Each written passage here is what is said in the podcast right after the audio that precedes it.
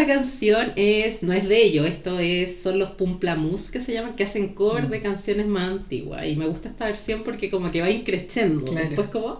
Como que te va llevando arriba.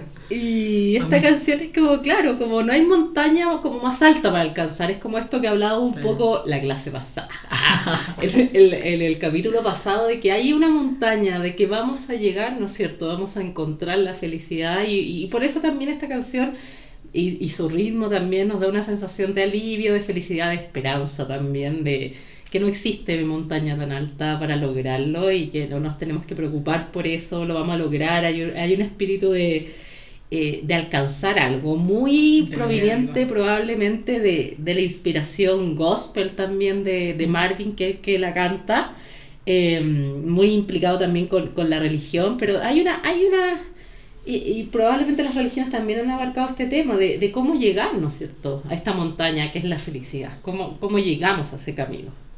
Las religiones y, y hoy día los coaches. no, no, no, no. No entremos ahí. No, todavía no vamos a entrar en este capítulo ahí. Sí.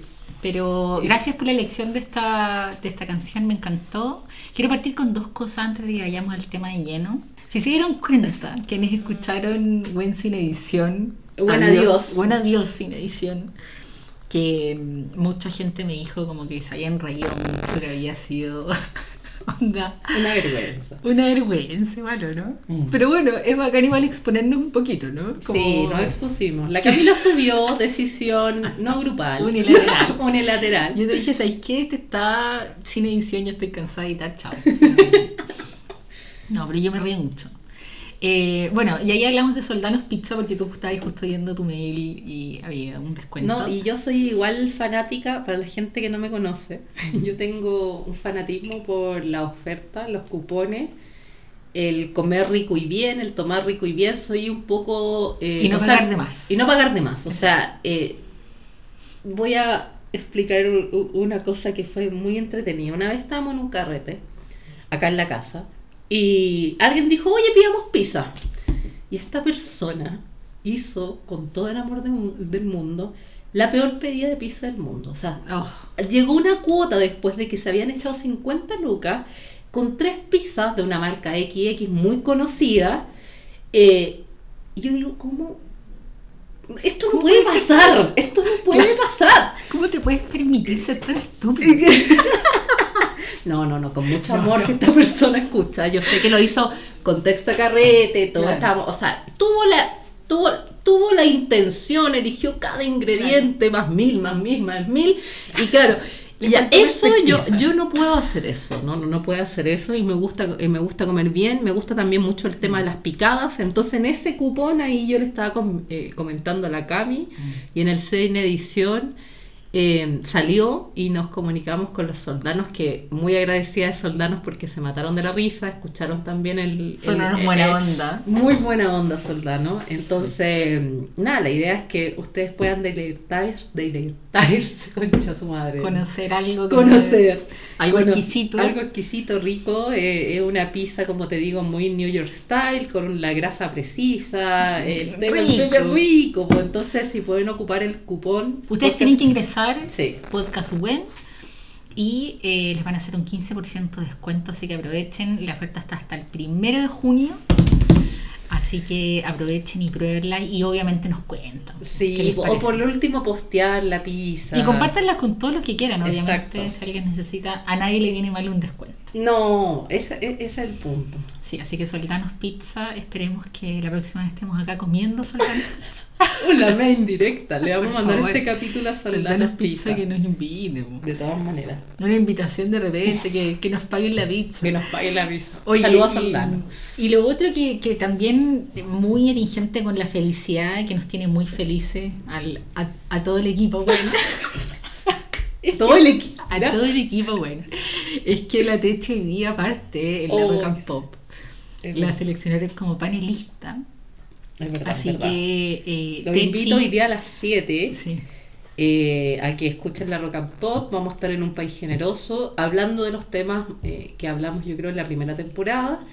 eh, incursionando en este, en este nuevo quizás formato. Así que para que le pongan play si pueden, si no puede deje la radio, todo, todo rating sirve en este momento. Sí, ¿vaya a estar jueves por medio?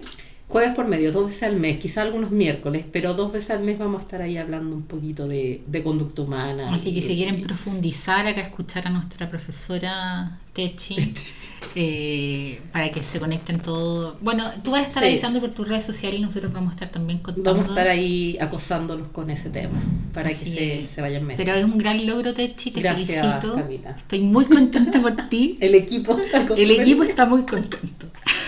Nuestro equipo imaginario todavía. Pero yo creo que esto, esto puede en algún momento ya soñando, en el capítulo de la felicidad que se viene, que vamos a tener un equipo, alguien que nos va a poner la música, que va a captar el sonido, la cuestión. Que va a editar y va a saber perfecto cómo hacerlo. No yo. No, pero a mí, a, Sí. a mí editar me gusta. Sí, no, ha sido un trabajo entretenido. Entretenido. Así que bacán Techi, lo encuentro, te lo súper mereces. Gracias. Te encuentro una persona súper inteligente, Ah. súper creativa. Qué amorosa la Desde que te conoces. La Techi en este momento está transitando por la vergüenza, les cuento. Sí, sí. La emoción primaria era vergüenza. Pero no, si no, si no es amorosa, yo genuinamente creo eso de ti, así que me parece que se plasma en que te hayan invitado a ser panelista de la radio. Sí, so- o sea, son pequeños goals, yo creo. Es lo que hablábamos la otra vez, pequeños goals. y- Hay que celebrar. Hay que celebrar. Inventemos una celebración. Sí, con Soldanos Nos merecemos una celebración con Soldanos Pizza, Pobres soldanos ya acosados. de ajo. acosados en este capítulo, los pobres. igual. Oye, los palitos de ajo para mí son muy relevantes. Yo siempre que pido pizza me pido palitos de ajo. Sí, yo Me no quiero decir marcas, pero me pasa que de repente prefiero los palitos de ajo de una marca y la pizza de otra. Y es una decisión complicada porque a mí me gusta el palito de ajo. A mí igual mucho. Sí, sí, sí, el palito de ajo. La masa me gusta, el pan me gusta mucho. Sí, sí. Soy panera. Ya, entonces, dicho todo esto, te grita ahí bacán, yo te voy a estar escuchando ya a las 7 de la tarde mientras como Como una pizza. una pizza. ¿Quién sabe? Eh, hoy día nuestro capítulo se llama When la felicidad. Buena la felicidad. Un tema que... Temor. Temor. Imagínate en Grecia con una toga. Es increíble como todos estos temas eh, se discutían antes, pues así como tú nombraste a Grecia, eh, los griegos fueron capaces también de hablar de amor, de tipos de amor, de hablar de la felicidad, de hablar también de sentimientos más complejos como la gratitud. O sea, había también, y yo creo que en todo el transcurso de, de- del, eh, de la historia humana, había curiosidad eh, por el origen de estos temas. Claro. Hoy en día sabemos que la felicidad, tal como lo plantea, ¿no es cierto?, la película Intensamente, es una emoción primaria. Claro. Es una emoción que probablemente resolvió algún problema que tiene que ver con expresar lo que está ocurriendo en el ambiente. Eh, si nosotros nos basamos, de hecho, hay un gallo que se llama Pluchik, es eh, un investigador que propuso que estas cinco emociones primarias que se Mm. encuentran, de hecho, y la película intensamente se inspiró en este investigador y propuso que estas eh, cinco emociones primarias, que son, me ayudáis igual si, si se me va una, Sí. que es la felicidad, la tristeza, el asco, el miedo y la rabia, que son las de intensamente, eh, propuso que todos los animales tienen estas emociones en general. Todas, todos los animales tienen estas emociones primarias y todas eh, resuelven el mismo problema, no, no lo complejiza tanto al humano. Entonces te dice que, por ejemplo, probablemente el éxtasis, la felicidad también, tiene que ver también con la reproducción, con buscar eh, a una pareja. Entonces yo creo que de ahí viene también la asociación que se la damos también al amor. Eh, pero también tiene que ver con la exploración de un nuevo nicho, o sea, cuando uno está con estas emociones que son más positivas, a uno le da ganas de explorar otras partes, de buscar Claro. otros territorios, de buscar refugio, entonces también nos ayudó y les ayuda probablemente hoy en día también a todos los animales a realizar eso a realizar eh, actividades sociales, o sea, el estar feliz y que uno lo exprese con la cara es sumamente relevante como para una coalición social. Estás diciendo que todo está bien, que puede estar mejor, que juguemos, tiene que el humor, el juego, todo tiene que estar con este éxtasis. Ahora, ¿cuál es el problema? Yo creo que ha habido con la fe- felicidad como occidental, que intenta que esta emoción Mm. se transforme en un estado de ánimo constante. O sea, siempre tenemos que estar felices, tenemos que estar en un estado de felicidad. Y en realidad, si uno está en un estado de una emoción constante, podemos pasar hasta hablar de algún trastorno o algo que no está bien, porque uno no puede Claro. como uno no puede estar en un estado emocional constantemente porque la emoción tiene que ver con la resolución de algo ambiental. O sea, yo estoy resolviendo algún problema. A mí me da asco algo porque comí algo que me dio asco. Lo que pasa es que yo creo que se está pensando que cuando tú estás feliz, inmediatamente niegas que existan otro tipo de emociones que puedan ser displacenteras, cuando en realidad eso es muy loco de pensar porque el hecho de que tú no puedas sentir alguna emoción que sea displacentera, probablemente eso, eso le pasa a un psicópata nomás, que es una persona que no puede sentir esas emociones, y cualquiera. Entonces, primera cosa que creo que me parece que hay que desestructurar y es que que tú seas feliz no implica que no sientas Otras tipo- otro exacto, tipo de emociones exacto, o que no vayas a tener un conflicto. Claro, claro, claro. Y Todo yo lo creo que eso, eso existe y eso es lo que nos han siempre. vendido, que en realidad existen ciertos caminos para llegar a la felicidad y los caminos que nos da hoy en día generalmente, bueno, donde vivimos en el Chile de hoy, eh, son súper abrumadores. O sea, tienes que tener eh, algo en las redes sociales, tienes que viajar, tienes que tener un buen trabajo, tienes que tener una pareja más encima. O sea, son estos goals que hablábamos también en los capítulos pasados que eh, el mercado me está prometiendo que llegan a la felicidad. Y nos estamos un poco decepcionando. Y eh, en la decepción se abren también otros nuevos mercados, ¿no es cierto? Los mercados que de repente comentamos que son más holísticos, que quizás la felicidad no tiene que ver con eso. Quizás la felicidad tiene que estar algo en mí que me va a hacer feliz y que no he incursionado. Entonces me estoy moviendo un poco de mercado a mercado buscando una emoción básica. Claro. Una emoción básica que probablemente la siento, pero no la siento en un estado constante, ¿cachai? Claro, porque además la felicidad puede, me parece que hay gente que lo describe como, como que lo componen tres cosas. Eh, yo me quedo más con eh, la cognitiva y la afectiva, que es como, la afectiva es como que yo sienta felicidad. Que el sentimiento, o sea, la diferencia, o sea, la diferencia entre la emoción y el sentimiento es que el sentimiento yo hago consciente la emoción. Exacto. O sea, yo hago consciente de estoy feliz, pero probablemente eh, quizás pudiste haber estado feliz, no te diste cuenta ni lo hiciste consciente, ¿cachai? O sea, eh, el hacer consciente una emoción, nosotros hablamos de sentimiento y de repente nosotros fluctuamos por estas emociones primarias sin hacerlas conscientes. Por ejemplo, de repente siento rabia, ni la hice consciente, de repente me puse un poco triste, ni la hice consciente. Y lo mismo que la felicidad, podía estar, no sé, capaz que en la micro mirando en la ventana y estás en una sensación de emoción de la felicidad, pero no le hiciste consciente de, oye, soy feliz, ¿cachai? Que eso igual yo creo que es bien importante porque uno fluctúa constantemente por estas emociones y al hacernos no consciente o consciente, bueno, da lo mismo. Como que no es como que yo tengo que estar a cada rato, chuta, estoy triste, la estoy concientizando, vámonos a la felicidad. Claro. Como, como, como que lo mismo pasa con los celos y el amor. Es como uno es malo y el otro es bueno. Y por es eso seguramente cada persona tendrá que definir y preguntarse qué es la felicidad para cada uno, porque tu felicidad puede ser hasta mi infelicidad. Claro, claro, y ahí yo creo que hay, eh, eh, emerge un punto que es súper importante, porque me parece que también eso es social y me parece que eso también debería volcarse a ser un poco más colectivo, ¿ya? Porque, claro, yo puedo estar, no tengo idea, forrándome en lucas, por ejemplo, viajando, haciendo lo que yo quiero, trabajando en lo, en lo que me gusta, pero paralelamente me estoy cagando a mil personas más, chuta.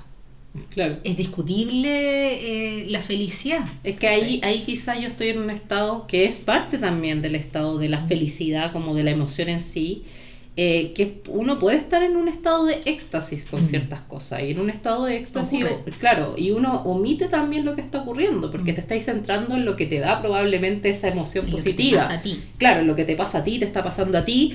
Eh, y en ese estado de éxtasis, eh, que también ocurre, como hablamos en la segunda etapa del amor, uno omite ciertas cosas. Entonces, cuando se va el éxtasis y uno queda como con, con cierta sensación más consciente de lo que está pasando, chuta. Ahí un poco viene quizás las consecuencias de lo que hice en ese estado de éxtasis. Yo no creo que sea normal nuevamente ser constantemente feliz. Eh, no, No, porque eso sería casi un estado de euforia. eh, Exacto, o sea, estaríamos maníacos todo el sí, día y ya con insomnio, o sea, como eh, tampoco está bien estar triste todo el día. Por supuesto. Eh, lamentablemente, una se mitifica más que la otra. Estar triste todo el día está mal. Eh, Mm. Obviamente tiene que ver probablemente con una enfermedad que es la depresión, pero estar feliz todo el día, más te lo cuestiona tanto. Mm. Entonces, Eh, aunque, a ver, yo debo admitir que cuando veo a una persona muy feliz, igual es raro. O sea, como me pasa que uno tiene que fluctuar. Yo, yo insisto, todas estas fluctuaciones tienen que ver con el ambiente. Si todos están llorando y tú llegas y, hola, ¿cómo estás? Puta, O sea, como. eh, Anda, como, como- o sea, está bien, ¿cachai? Pero de repente uno tiene que ser capaz de mirar lo que está pasando y está bien, yo llegué feliz. Eh, no es que yo me ponga a llorar como todos ellos, pero un, poco, y ahí viene con el entorno. que se llama empatizar. Exacto. Eso es el empatizar, en el fondo. Es, estoy sintonizando, estoy captando lo que está ocurriendo, eso me puede afectar. Mm. Si empatizo mucho, puede llevarme a otra emoción. eh, y si no, un poco calmar la situación. Claro. Pero, Que es parte también, yo creo, ocurre de manera, por supuesto, muy inconsciente, pero es como de regularse claro, y de, y de, y de saber, bueno, sintonizo con esto, lo hago propio o no, y también tener cuidado con tal vez razonar con todo. claro, Porque claro, claro, si claro. te ponís también a razonar con absolutamente todo, o sea, no podéis llevar una vida tranquila, porque efectivamente pasan cosas, como lo hablamos en el capítulo pasado, todo el tiempo. Ahora mismo hay países en guerra, ¿cachai? No, Gente muriendo. El, el shooting de, de, de Estados Unidos. Eh, entonces, claro, si uno se pone a empatizar con absolutamente todo, estaríamos tristes seguramente todos los días. Yo creo que ese orden interno que, que probablemente de repente cuesta un poco como agarrarle el ritmo o reconocerlo, de saber cuando hay algo, una emoción que estoy transitando es normal, Claro. esperable.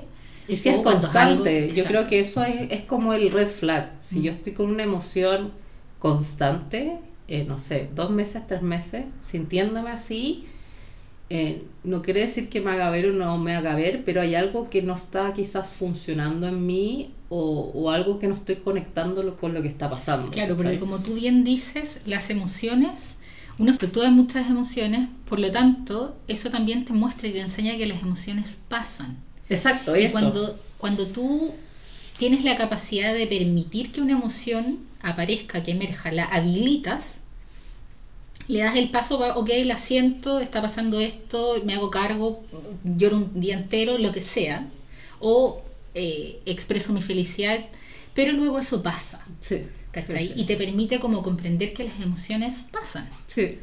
Em, Entonces la uno- felicidad podríamos decir que son momentos, Son- lamentablemente. claro. O sea, lamentablemente porque Son eh, el mercado quizás, o el sistema, pueden decir, o el ambiente, algunos, para que no suene quizás muy, muy, muy fuerte, eh, quizás nos ha engañado y tenemos que aceptar que Sí, ha sido muy astuto. Ha sido astuto, nos ha engañado porque en este, en este caminar de la montaña, como decía la canción, queremos llegar eh, quizá al final de nuestra vida a ser felices. Y, y la realidad yo creo que es mucho más miserable que eso, porque si nosotros Exacto. aprendemos que son fluctuaciones y probablemente uno termina la vida como mucha gente de forma muy miserable, como es Claro. así, ¿no es cierto? Eh, uno igual puede disfrutar mucho más las cosas, porque si estás constantemente buscando un éxtasis mayor, estás eh, buscando constantemente un amor mejor, un Claro. perfect match, una felicidad mayor, chuta, eh, te evita quizás concientizar en realidad la felicidad que tú estás viviendo ahora, porque estás constantemente en esta montaña que se te vendió, que se te vendió constantemente, que la venden obviamente y la realzan las redes sociales. Yo voy a ser más feliz si tengo el cuerpo lindo, yo voy a ser más feliz si tengo tal plata, yo voy a ser más feliz eh, si tengo tantos amigos, yo voy a... Entonces uno empieza ya, ok, ok, hagamos los goals. Y empezáis check, check, check y te vas dando cuenta que chucha sola eres igual de miserable que con pareja, Mm. si es que estás ahí en ese estado de ánimo, vas dando cuenta que si eres infeliz, no sé, con unas pocas lucas y después tenéis más lucas y te buscáis más necesidades, probablemente va a pasar lo mismo. Eh, o también te podéis dar cuenta que al cumplir ese goal, sufriste una emoción de éxtasis, ¿no es cierto?, que disminuyó también. Como el tener la esperanza de que esos goals me van a dar una constancia de felicidad, yo creo que ese es el tema que hay que cambiar. Y hay que cambiarlo por, por nosotros mismos nomás. Sí, no- nosotros tenemos que ser activamente eso, actuarlo, Claro. más que esperar que ocurra, actuarlo, porque justamente esa sensación de que vamos llegando a un lugar es algo que es un producto que nos están vendiendo y tenemos que verlo de esa manera, ser críticos y saber que nos están vendiendo un producto, que es que vamos a llegar a un lugar. Y es cuestión de mirar a la gente que está en la última etapa de su vida. Yo hace poquito empecé a escuchar un podcast que, que me pareció fascinante que es de un hombre que entrevista gente eh, mayor a 70 años. Y en realidad, no lo he escuchado completo, pero las, todas las entrevistas No, que he escuchado de nuevo ahora- Camila no hizo la pega. de nuevo, no lo hizo bien. No, es que son muchos. Y, y yo escucho muchos podcasts. Y esta, estas estas personas, em, en realidad, todos bien depresivos, hay que decirlo. Están todos ya Sí. entre, en, en sus últimos años de El vida. sistema no es justo para las personas mayores. Claro, o sea, están todos y depresivos. valen menos, es que valen menos. Es, es terrible, pero un Mm. adulto mayor vale menos. Y vale menos desde la economía del adulto Sí, no, mayor. un- es, es una cuestión. Los niños y los adultos mayores están Ay, fuera del, del, del- del capitalismo. Claro, claro, que no claro. compran porque no venden porque no sirven y porque estas personas tienen tienen lo que me gusta es que no son podcasts que te diga como vamos la vejez y como la tercera edad es la, es la mejor etapa no hay gente que te dice bueno estoy en mis últimos años de vida me estoy muriendo En la camino lento estoy depresivo no tengo amigos vivos ponte tú así como muy real. Me es gusta como que volver al buen, sola, al buen sola, que es como cuando hablábamos de, de que tú también comentaste de, de qué es lo realmente estar solo, ¿cachai? No es como no tener pareja, es como chuta, se me murió todo y, y más encima el sistema no me apoya y no existo, o sea, una cuestión ya... Y bueno, y lo que dicen ellos es como eso, esa sensación de creer que tú vas escalando y vas llegando a un lugar no es real, ya basta, no existe. payasos. Chicos, no existe. Bienvenidos a la realidad, ¿cachai? Ellos nos mandan como muchos mensajes de aliento ni nada. peludo, Camila, porque todos inconscientemente est- queremos llegar a algo. Sí. O sea, tener la casita, te- eh, eh, en el trabajo ganar un poco más lucas, porque el, porque el mundo está hecho así, po. Y porque también eso Y nos que- da esperanza. claro, ¿cachai? y y te hace sentir, porque si todos dijéramos como, oye, mira, la verdad Es que esa es la cuestión, la como vamos a realidad- llorar al cerro, ¿cachai? Como que hacemos. Deprimámonos todo. No, sí, pero, pero, pero comprender que primero eh, la felicidad puede ser distinta para cada uno. Claro, el concepto, digamos, la el emoción, el, claro. el concepto Sí. es, es distinto para cada uno y creo que y creo que una, una buena pega que podemos hacer es como resolver tal vez o, o acercarnos un poco a qué, a qué nos hace verdaderamente felices a cada uno, ¿cachai? ¿Sabéis que ese tema, dale, termina nomás antes de... Y que no puede ser eh, todo lo que nos venden, porque a lo mejor no es lo que nos venden. Claro. ¿cachai? A lo mejor eso no es lo que a ti te llena eh, y, es- y no es lo que te hace feliz. Entonces estar atentos a eso, porque es un negocio, Sí. ¿cachai? Y, y hoy día creo que... crea no- valor, pues una persona feliz, eh, probablemente también una persona atractiva, también a una persona que le va bien, es una persona que escaló, probable. Es como que sigue una seguidilla, ¿cachai? No es Yo como solamente. muy claro cuál es el, perf- el perfil chileno. Es como, ¿cachai? Entonces hay una seguidilla de, de eventos, no es como solamente ser feliz, es como si vaya a ser feliz, chuta. Como que los goals empiezan a hacer check. Y check, acá check, entra check. algo que es, a mí me parece que es lo que está haciendo más grave tal vez este último tiempo, que tiene que ver con volcarnos al narcisismo. Oh, ¿sabéis que Todo deberíamos hacer de un ti. deberíamos hacer un buen narza? Buen.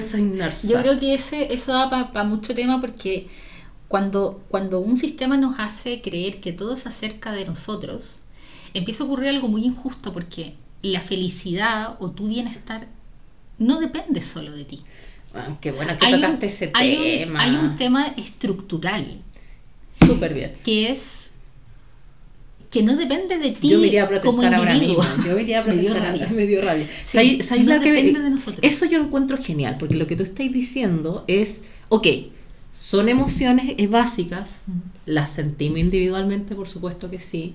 Resuelven problemas que pueden ser problemas de supervivencia básicos e individuales, pero también Sí. tenemos que pensar que si yo soy feliz, si yo estoy triste, yo expreso algo con mi cara y al expresar algo con mi cara, yo estoy no siendo creando un vínculo. O sea, hay alguien que va a decir, oye, este, esta persona está triste, esta persona está feliz, me está comunicando algo. Entonces, en este, en esta, en este vender, que tú te tienes que hacer responsables de to- todas tus emociones, porque viene el concientizar, que está súper bien. O sea, yo encuentro que está bien saber cuando uno está triste, que te hace triste, que te hace feliz, que está súper bien. Pero ¿qué ocurre? Llega la empresa de mierda. Y tú estás ahí hasta la tusa con pega y te hacen entrar un Zoom de un coaching, con todo respeto, a la profesión, al oficio. Y una charla de que tú te tenés que hacer responsable de las emociones, Mm. la cuestión. oye, pero ¿por qué no le pagáis más a esa persona y te dejáis de payasadas, cachai? No me vengas a esta- probable, y lo peor es que esto ocurrió mucho en pandemia, donde las personas si estaban tristes, si estaban angustiadas, les ponían un coaching diciendo, mire, ustedes tienen que concientizar, todo depende de ustedes, vaya a hacer yoguita en la mañana, haga deporte en la tarde. Eh, y era como, oye, pero payaso, o sea, si me dais una hora libre del día, lo solucionamos, lo Esa solucionamos. abonación fácil a un sistema, a algo que es mucho más complejo. asqueroso, a un Eso- sistema eso es asqueroso. Sí. Eso es ser Barça, porque lo que estáis haciendo es que utilizar esta ciencia básica Mm. y la estáis utilizando, ¿no es cierto?, para cambiar normativamente el comportamiento de una manera mal. Nosotros sabemos la naturaleza de las emociones, sabemos que los animales las tienen, pero nuevamente pueden que en el pasado no haya servido estar feliz para algo y hoy en día no nos sirve de nada. Y tú estás utilizando toda esa maquinaria, generándole valor, haciendo unas char- eh, haciéndonos mirar unas cuantas charlas TED, nos vamos y Que el emprendedor te vaya a dar una charla de cómo... Ahora está de moda también el cursito de, bueno, lo importante que es el cara a cara. Lo importante que es estar presencial. ¿Por qué no eres honesto? Y necesitáis que los jóvenes vayan pre- presencial, porque necesitáis que vayan a tomar de tu café del holding, que vayan a almorzar en tu casino del holding, pero no vengáis Claro, con la estupidez de que queréis que te sintáis bien para ayudar al bonding social, porque sé real. Eso es basura. Eso es basura. Y, y sabéis que lo, lo más grave es que, como nuevamente estás haciendo responsable individu- individualmente a una Exacto. persona por algo que es mucho más complejo. Y ahí te están haciendo algo complejo porque, y me parece que es grave y abusivo, que te están dando una sensación de control Sí. que tú en realidad No tienes, no. En una pandemia, po, o sea, es una cuestión irresponsable. Yo de verdad creo que es grave. Es Sí, grave. es grave. Es, es grave. Y, y- Porque es abusivo. es abusivo y, no- y si no te das cuenta, porque yo no digo que todo sea una, una cuestión conspirativa maquiavélica, pero si no te das cuenta aún así es más grave, si no te das cuenta que todo es tan mal, que en el teletrabajo no por estar en la casa no estás trabajando, no por estar en la casa no estás cansado, si tienes hijos la cosa es peor y más encima tengo que ir a un curso de media hora de una persona que me está diciendo que yo me tengo que hacer responsable eh, de mis emociones, o sea, sorry, pero es un chiste. Sí. De verdad es un Y es, chiste. yo debería estar haciendo esto, yo debería poder hacer deporte, yo debería poder ser buena mamá, yo debería poder cumplir la pega. Y todo eso uno lo debería hacer en un 100%. No, Sí, yo, no, y ojalá no. en un 150%. Sí, sí. ¿Cachai? Cuando en realidad creo que deberíamos caminar más hacia hacer todo en a un 25 tal vez. No, está esa idiotez, perdóname, de que es que si tú tienes que pensar positivo porque eh, si no pensáis, porque tú eres responsable. Entonces, si tú eres responsable, todo está en la mente, guachito. Si todo está en la mente y no pensáis positivo, puta, es tu culpa. Estáis desanimado, es tu culpa. Payaso. Y es no saber nuevamente que las emociones tienen que ver con el ambiente. Claro. Ahora, nuevamente, obviamente, si uno está en un estado emocional constante, claro, no le voy a echar la culpa al gerente de la empresa. Obviamente Sí. puede haber ahí algo que no está bien con uno mismo y ahí uno tiene que adquirir también responsabilidad o también cómo se llegó a eso. Pero no le puedo echar la culpa nuevamente a, en plena pandemia, Mm. a un trabajador promedio por estar angustiado, ¿cachai? Sí. Hay- yo creo que hay muchas cosas que obviamente no son solo las circunstancias. Eh, está también un componente genético que es muy alto y probablemente el mayor. Ya, Claro. si, si en un gráfico de torta eh, De yo- vagina, y ¿cachai? Los gráficos de vagina No. están de moda, te los voy a mostrar. Ah, son unos gráficos que salen con el programa R, que se- son súper explicativos. Yo le digo, yo creo que la gente que más programadora quizás los cachas que son como unos gráficos así de vagina, donde se ve la distribución, te los voy a mostrar. ¿Y se les dice gráfico de vagina No, no, o tú le dices? yo le digo Ah, gráficos de vagina. Y los Yo casi que googleándolo, gráficos de vagina. Ya, pero me lo super imagino. Eh, bueno, imaginémonos un gráfico de torta, porque el de vagina no lo conozco. Estoy. Entre un 50 y un 70% el, el- tu sensación de felicidad y, y lo feliz que tú puedes hacer es, eh, es genético. Si en tu familia hay antecedentes de depresión, seguramente eso te va a influir. Y ahí lo que puede hacer una persona es concientizarlo un poco más y decir como, bueno, me tengo que ayudar. Ah, mira, qué lindo. Es hermoso. Es hermoso. Va- Vamos a pintarlo. Es verdad lo que está diciendo la Cami, o sea, eh, los límites genéticos lo que nos hacen a nosotros es ver cómo procesamos cierta información y quizá podemos estar las dos con la Cami viendo algo y a la Cami le va a afectar de distinta manera, depende del aprendizaje, el marcaje emocional también que se tiene. Entonces igual, eh, nuevamente, es súper injusto eh, responsabilizar totalmente a una persona eh, por estar con emociones negativas. Y, y, y, y nuevamente, y valorar más a esa persona por estar emocion- en emociones positivas. A mí una vez me dijeron, yo estaba súper normal en una entrevista de trabajo, de verdad. estaba- Súper relajada. súper relajada.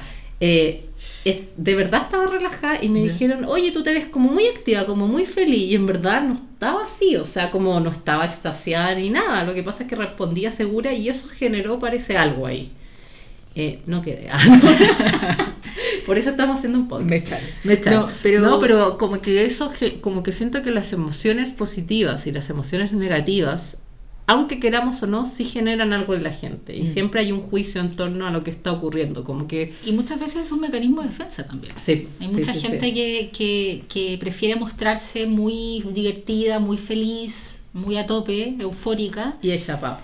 Para, porque esa es una manera de, de regularse. Sí, pues Eso es una manera es de auto- como- Bueno, y la depresión, la clásica, eh, que se sabe hoy en día que no tenéis que estar llorando todo el día eh, y estar depresivo. O sea, las personas depresivas eh, viven en un ambiente normal, sienten sus emociones normal, lo que pasa es que están en este estado constante nomás, eh, y que, pero, pero probablemente son personas que se ríen, como que siempre salen fotos de, de gente que se ha suicidado, que se estaba riendo y todo, pero Mm. ¿por qué? Bueno, ahí está el por qué, porque es distinto estar en un estado emocional constante eh, y las personas que están en ese estado emocional constante no es que estén tristes todo el día, van a sentir rabia, van a sentir felicidad, van a sentir asco igual, ¿cachai? Es como que fluctúáis por las emociones, pero estáis obviamente en un estado emocional distinto. Entonces, eso, yo creo que eso es un buen ejemplo para, para que se aprenda también de que uno puede estar en un estado emocional malo y estar fluctuando también en emociones porque estáis viviendo cosas, te podéis reír de un chiste y estáis depresivo igual, Exacto. ¿cachai? Es como...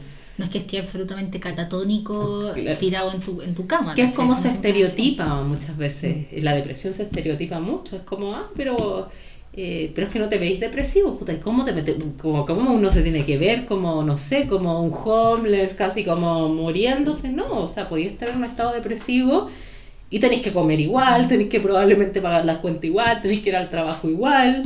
Y no le vaya a estar tirando la depresión que hasta al, al conserje que le decís hola, ¿cachai? O sea, tenéis que hacer una vida funcional. Y hay muchos depresivos funcionales también. Absolutamente. Hay O sea, mucha como- gente depresiva que lleva una, una vida absolutamente normal. No, no se reconocen depresivos tampoco. Eso es. de clásico. Tal vez, tal vez yo que soy terapeuta, tú también, lo podemos observar con más claridad porque tenemos conocimiento del tema, pero hay mucha gente que le pasa absolutamente desapercibida la depresión de alguien. Sí, pues sí, no, Porque no, no. porque no tenemos todo el conocimiento y eso es tampoco es esperable que todo el mundo sepa todos los síntomas de la depresión y lo sepa identificar, ¿cachai? Que hayan pasado por No, y las personas probablemente depresivas no tampoco eh, pueden generar también incomodidad y hasta vergüenza andar diciendo, uy, puta, en un carrete, puta, Estoy más triste. estoy más triste. Y esa es la otra cuestión que quería llegar, ¿por qué también no normalizamos el llorar? El estar triste, porque uno, porque ojo, es una emoción, y volviendo a que es una emoción, si yo llego y tengo ganas de llorar en un carrete, bueno, el llanto me va a liberar y puedo volver quizá a un estado de felicidad, a un estado más tranquilo, como De por- hecho, discúlpame Sí, que te- pero me parece súper relevante eh, interrumpirte. Justamente el habilitar la emoción de, por ejemplo, la tristeza y llorarla, o sea, la canalizaste, pasó por ti y te olvidaste de la, Sí, de la pena. sí. O sea, no, no te olvidaste, pero pasó. Claro. La claro. integraste, la dejaste que pasara y después va a poder venir otra. Mientras que si tú, por ejemplo, reprimes el llanto, y haces como que no ha pasado nada, angustia chuta, la sostení, la Sí. ancláis contigo esa, esa, esa emoción La y va mochila, estar, la. Claro, y va a estar contigo ahí por estar semana. Sí, no, sí, eso y yo creo que hay que normalizar. Yo sé que es una situación en coma, o sea, obviamente Sí. uno está llorando en un carrete y la gente no sabe qué chucha hacer. Eh, pero quizá empezar con baby steps. Si una persona tiene pena, llorar con un amigo, encuentro que es sumamente normal. Y que la persona no sepa qué hacer también es un aprendizaje. Es como, chuta, ¿por qué me incomoda esto? ¿Por qué no sé qué hacer con esto? O sea, la pregunta también debe ser en la crítica de la sociedad con eso, no de la persona que está expresando su emoción. El otro día un paciente eh, que iba a tener un reencuentro con un hijo me decía, pucha, ¿qué pasa si me pongo a llorar? Y yo le decía, perfecto, como... súper bien, porque estáis haciendo dos cosas súper importantes. Primero, habilitando tu emoción y segundo, mostrándole a tu hijo que uno puede llorar por alegría. Claro. ¿Cachai? Y que está bien ver al papá llorar. Porque, porque pasa, le dije yo. Sí. Entonces, ¿por qué tú habrías de reprimirte algo así? ¿Cachai? Que tu hijo aprenda a través de eso mismo a ver que el llorar está bien. Sí, Y, que, sí. y, que, y- y que no es malo y que no es débil y que ocurre, ¿cachai? Sí, también que se asuma que el llorar es como una persona que es débil, es una idiotez. Es, eh, en parte el llanto probablemente se genera con la tristeza, cosa que tenemos todos los humanos. Entonces, Exacto. como asumir que es obviamente uno está en un estado de vulnerabilidad comunicando algo, Por supuesto. pero eso no significa que uno tenga una, no sé, cierta personalidad, eh, que uno actúe así en el trabajo, que uno, no sé, le gusten estas cosas. No tiene nada que ver, nuevamente, emociones tienen que ver con problemas ambientales, cosas que uno está resolviendo en el ambiente y no quiere decir que uno, ah, no, puta, este gallo está, ahí, ah, no me puede mantener. Claro. Idiotez máxima, o sea, no, no, no hay consistencia, porque son emociones nuevamente que están fluctuando y no nos dicen nada de la persona. No hay que absolutizar las cosas. Que alguien haga una cosa no significa inmediatamente otra. Claro. Lo mejor ahí es preguntar y resolver si es que eso... eh, que son las conjeturas clásicas que hace el humano, que es como, ah, ya, esta persona hizo esto, ah, ya, Ah, listo. O sea, pues, significa que esto, esto, esto. Y eso hay- son heurísticas que hay que intentar cambiar. No porque una persona tenga ciertas características, la clásica que ocurre que es sesgo discriminatorio, no porque una persona quizás sea atractiva, quiere decir que se comporte bien. Lo mismo acá, no porque una persona esté llorando, quiere decir que esté llorando todo el día, quiere decir que sea mala onda, quiere decir que no sea buena en su trabajo, quiere decir que no sea creativa, que no sea motivadora. estamos fragmentadísimos en cosas y, y así es como se ve que hay gente que puede ser súper buena en su pega y ser pésimo como pololo, o puede ser súper bacán como amigo y, lo- y ser, no sé, un pésimo colega. Una mierda de Una- persona. sí, es heavy, Sí, porque en sí, realidad no somos coherentes, Claro. somos seres incoherentes. Bueno, nosotros igual juzgamos mucho moralmente la incoherencia, nos molesta. Sí. La hipocresía nos molesta. Nos, Cancelación. molesta, sí, nos molesta. Mm. eh, no sé si está bien o está mal que nos moleste, pero, pero nos molesta. La hipocresía nos marca así un precedente que es como esta persona, porque en el fondo es la información. O sea, esta persona, por ejemplo, dijo hasta el cansancio o es religioso y él le es infiel a su mujer. Si tú Claro. decís como... Pero Oye, ¿cómo? pero me, está- esto, me, me está- me firmó algo que no era. Entonces eso choca aún más. Eh, ahora la inconsistencia que puede ser esa como que eres con los amigos de una forma y con la pareja de otra, choca pero no tanto que cuando tú explicitas eso, que es como el tema un poco de la iglesia también, que es como chuta, la iglesia me está diciendo que me comporte bien y le hace daño, no sé, a los niños, es como, Claro. o sea, no me, no, me- me estáis explicitando tu contrato claro, y lo cuando- estáis haciendo mal. Cuando predicáis pero no Eh, practicas. sí, sí, Claro. sí. Pero si no lo predicas, pero si lo practicas, tal vez no es tan... No tan- no es tan Sí, grave. yo igual tampoco sé cómo sentirme todavía bien respecto a eso. Pero lo estoy resolviendo, lo estoy pensando. Eh, ¿Sabéis lo otro que a mí me parece súper relevante de toda esta cuestión de la... De la que, que ya lo conversamos, pero para que lo profundicemos?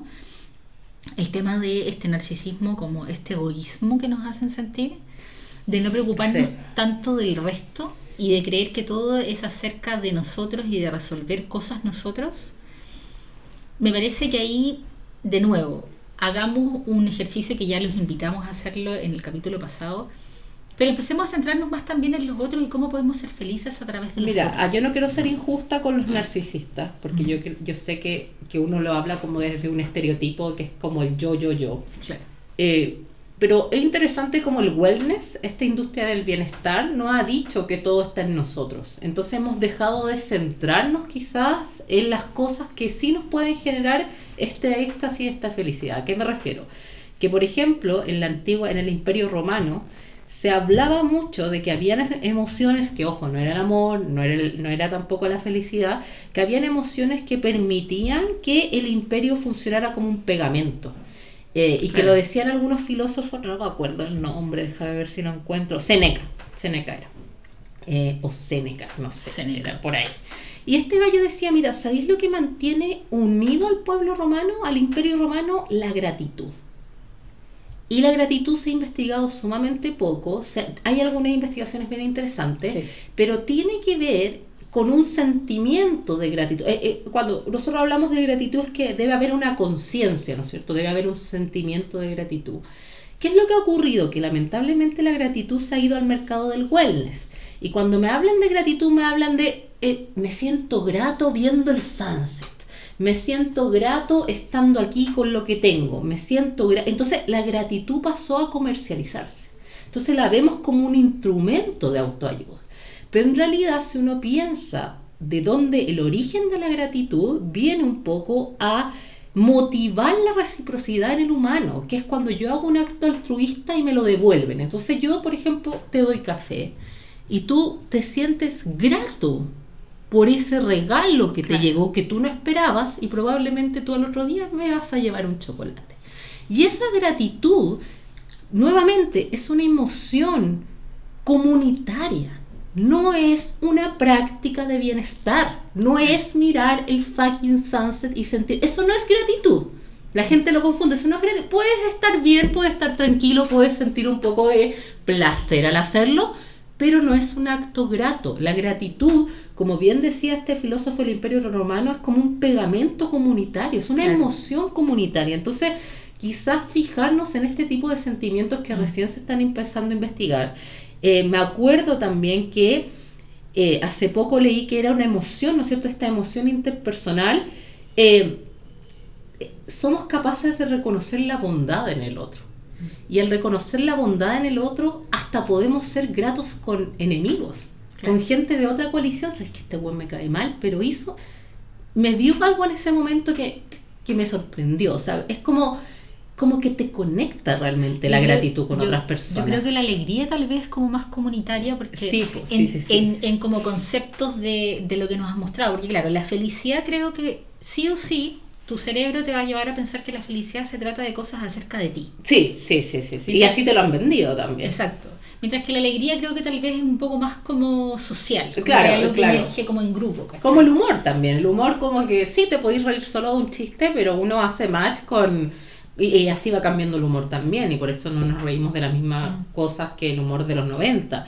Lo, lo importante, y perdón que insista con la gratitud, porque mm. creo que es bien relevante, eh, se ha visto que eh, estudios neurobiológicos, o sea, neuro de neuroimagen, en verdad, que permite como recuerdos positivos, hace que estemos, ¿no es cierto?, más alegres, como tú muy bien dices, mm. más que como extasiados o felices.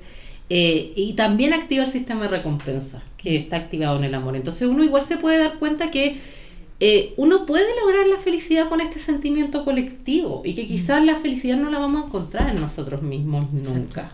Y la vamos a encontrar en un momento en, de bondad, de bondad y, lo, y nos vamos a sentir tranquilos con eso. Y ojo, de bondad recíproca. No es que yo le ande regalando la moneda al gallo cuando salgo del banco. Ese no es un acto grato. ¿Cachai? El acto grato es que yo quizás que esa persona me dio algo que en un momento necesitaba, una ayuda. Y ahí, ahí yo siento realmente la gratitud porque reconozco la bondad de la otra persona, reconozco que esa persona me está dando algo eh, que quizás le cuesta o yo no esperaba. Claro. ¿Crees tú que eh, seguramente es algo social y económico que en, no sé, la generación de nuestros papás donde había más escasez económica, tal vez esta preocupación del bienestar y la felicidad no era tal, sino que era más bien como crecer económicamente. Y hoy día nuestra generación puede permitirse esto podemos habilitar, ah, bueno, quiero estar bien. El bienestar es, como, es como probablemente lo fundamental. Y empieza toda esta, esta situación que en astrología le dicen eh, más leonina, que es como centrarse muy en el sí mismo. Claro. Y, y, solamente pensar que en el sí mismo se encuentra la felicidad. No, ya Eso yo creo que ha sido la mayor deconstrucción que yo por lo menos he tenido, de comprender que en realidad mi felicidad no está solamente en mí. No. No, está solamente en mí. Porque si estuviese solamente en mí y solamente dependiera de mí, puta. No estaréis conectado todo el rato al celular. O sea, empecemos por eso. Y podríais estar viviendo en, en, la concha de la lora sola contigo misma. Y en realidad me he dado cuenta que no, que reportan muchas, me reporta mucha felicidad. Eh, una, una, relación profunda con un amigo, por ejemplo, y que, ojo, mientras más profunda es la relación, más compleja se torna y más conflictos tiene. Porque de eso se trata. Una Sí, relación va creciendo en torno a los conflictos siempre. Sí, de sí, esa tenés manera que como resolver. en resolver, en negociar, en empatizar. Manipular. Así se va complejizando una Sí, relación. sí. Y probablemente mucha gente piensa como no, una relación feliz es una relación donde no hay una pelea. Y disculpa, y ojalá que aparezca alguien que me, que me diga lo contrario, pero a mí cuando alguien me dice, no, no, nosotros no peleamos, yo digo, "Ah, Está peluda. Bienvenido. Raro. Tome asiento.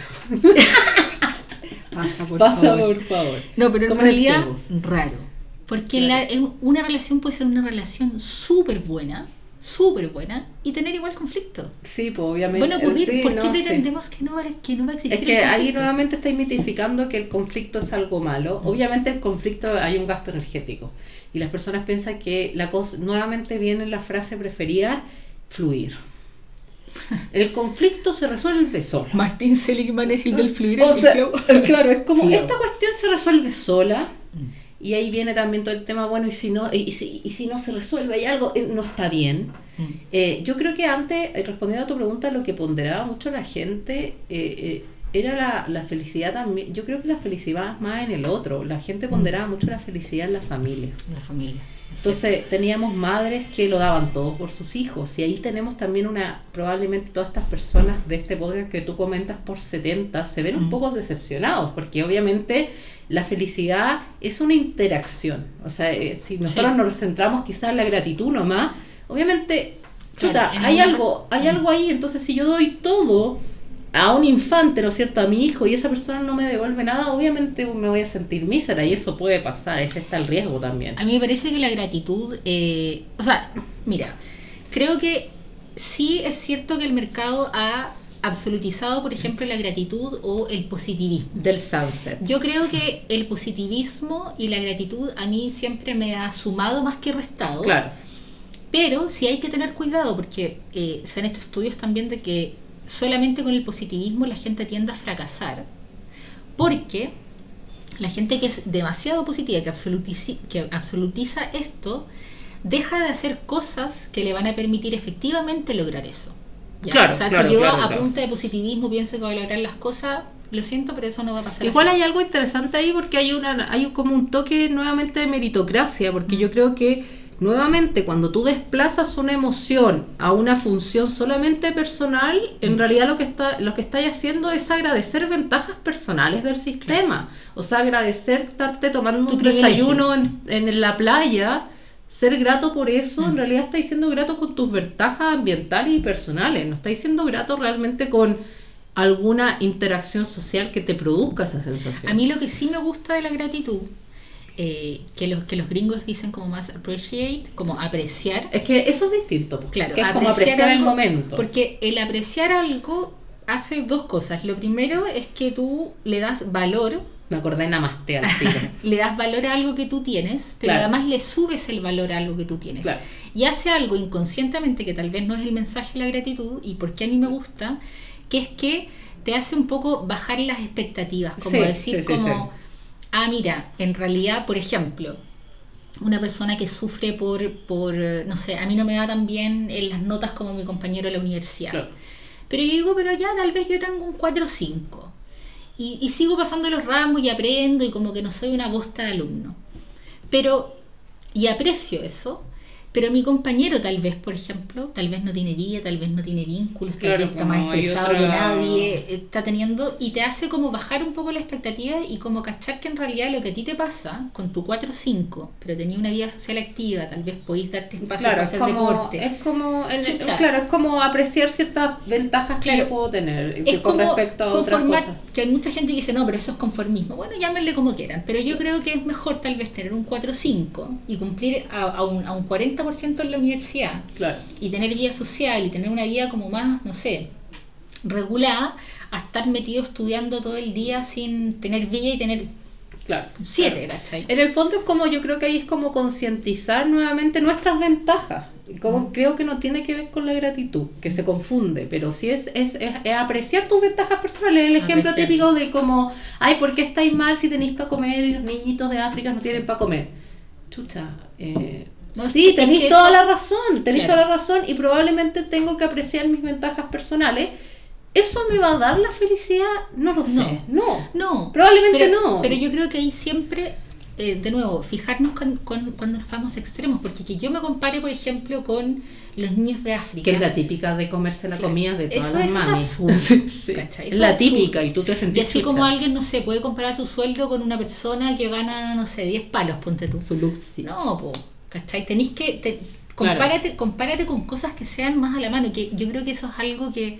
Es que el sistema yo creo que no te lo permite, po, porque el sistema igual No te lo dice, vemos, no, no lo vemos. no lo vemos porque el sistema te dice, mira, la cuestión está es- escalando y tú estás en una parte de la jerarquía. te hace compararte con cosas que están muy lejos de Entonces tu tú te comparáis con el de arriba y con el de abajo. No es comparable. ¿Cachai? Entonces, en- en la comparación Mm. como horizontal como que deja de existir. Y sabéis que me acordé de un estudio también que leí alguna vez, no sé dónde, puede haber sido en una cadena de WhatsApp, 50. o puede haber sido en un, paper, Puede haber sido una cadena de Twitter. puede haber sido cualquier cosa. No, no, no, no, seguramente fue Información, digamos que información. En un libro, yo creo. Camila no haciendo la pega. Eh, pero, este estudio se trataba de eh, preguntarle Ya. a mucha gente eh, si ellos creían que estaban peor o mejor que el promedio de sus amigos, por ejemplo, en cuanto a eh, desarrollo profesional, eh, de todo. De toda la bola. Y toda la gente, el 100% de la gente respondió que ellos creían que estaban peor. Tanto- Siempre creemos, y es, bueno, y este estudio lo que intenta reforzar, que a lo mejor fue un estudio, pero eh, está bueno decirlo como que eh, siempre creemos que estamos peor que el otro. Y a veces no están así. Sí. Sí, sí, sí. Y la mayoría de las veces no están así, como, como lo que tú decías la otra vez de como ya, vamos a los datos. Claro, sí. ¿Cuánta gente se está casando? Así como Claro. decir como, puta, yo no me he casado. Estoy peor. Es que claro, la gente No. pesca como ciertas cosas que puede, que están en las redes sociales, entonces, eh, o, o ciertos goals básicos, y es como, mira, yo he aprendido igual que todos están palpico, y que todos tienen distintos problemas que resolver. aprendiendo. Todos estamos aprendiendo, y que no importa si estáis casados, si tenéis un hijo, si tenéis depto, si no tenéis depto, no importa, están todos en distintas etapas, y probablemente todas esas personas sí son comparables. Como que no es una persona que esté casada, tenga un hijo, probablemente es verdad que tiene otros problemas más de adulto que uno, Sí, obvio. pero, pero sí puede existir una comparación con respecto a ciertos tópicos en general. Eh, Yo creo que sí, de todas maneras. Oye, Techi, eh, como para finalizar, Para ya- finalizar. ya llevamos como 50 minutos. ¿Algo que te gustaría como decir, tal vez experiencia personal o como docente o de todo lo que has estudiado, eh, que tú crees que te hayan reportado más felicidad o que te hayan ayudado en tu bienestar o, que, o, o- o paradigmas que han cambiado mucho estos últimos años? No sé, dime la weá que queráis. Dime la weá que quieras.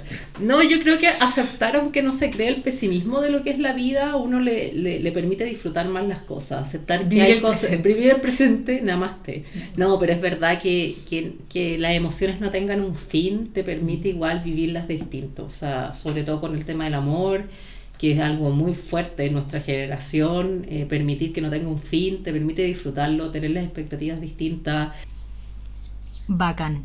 Yo solamente quisiera agregar una vez más, eh, tal vez lo decimos mucho, pero de construir el concepto de felicidad que hay en el ambiente, crear uno propio, creo que es más sano, eh, porque el, el que hay actualmente nos dice que todo tiene que ser a través de un beneficio personal, que todo es acerca de nosotros, de nuestro bienestar, y, nos aleja un poco de la sociedad, del colectivo, eh, de nuestros vínculos que son, que son tan enriquecedores. Eh, porque lo que hace justamente es como capitalizar el malestar y nos hace creer que hay algo que sanar, que eso es algo que está muy de moda últimamente. Hay algo que reparar siempre, hay algo que cambiar, algo podría ser mucho mejor que esto.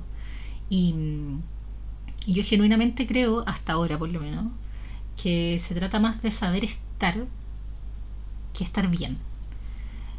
O inicialmente deberíamos saber estar más que estar bien. Así que eso, vamos con la canción.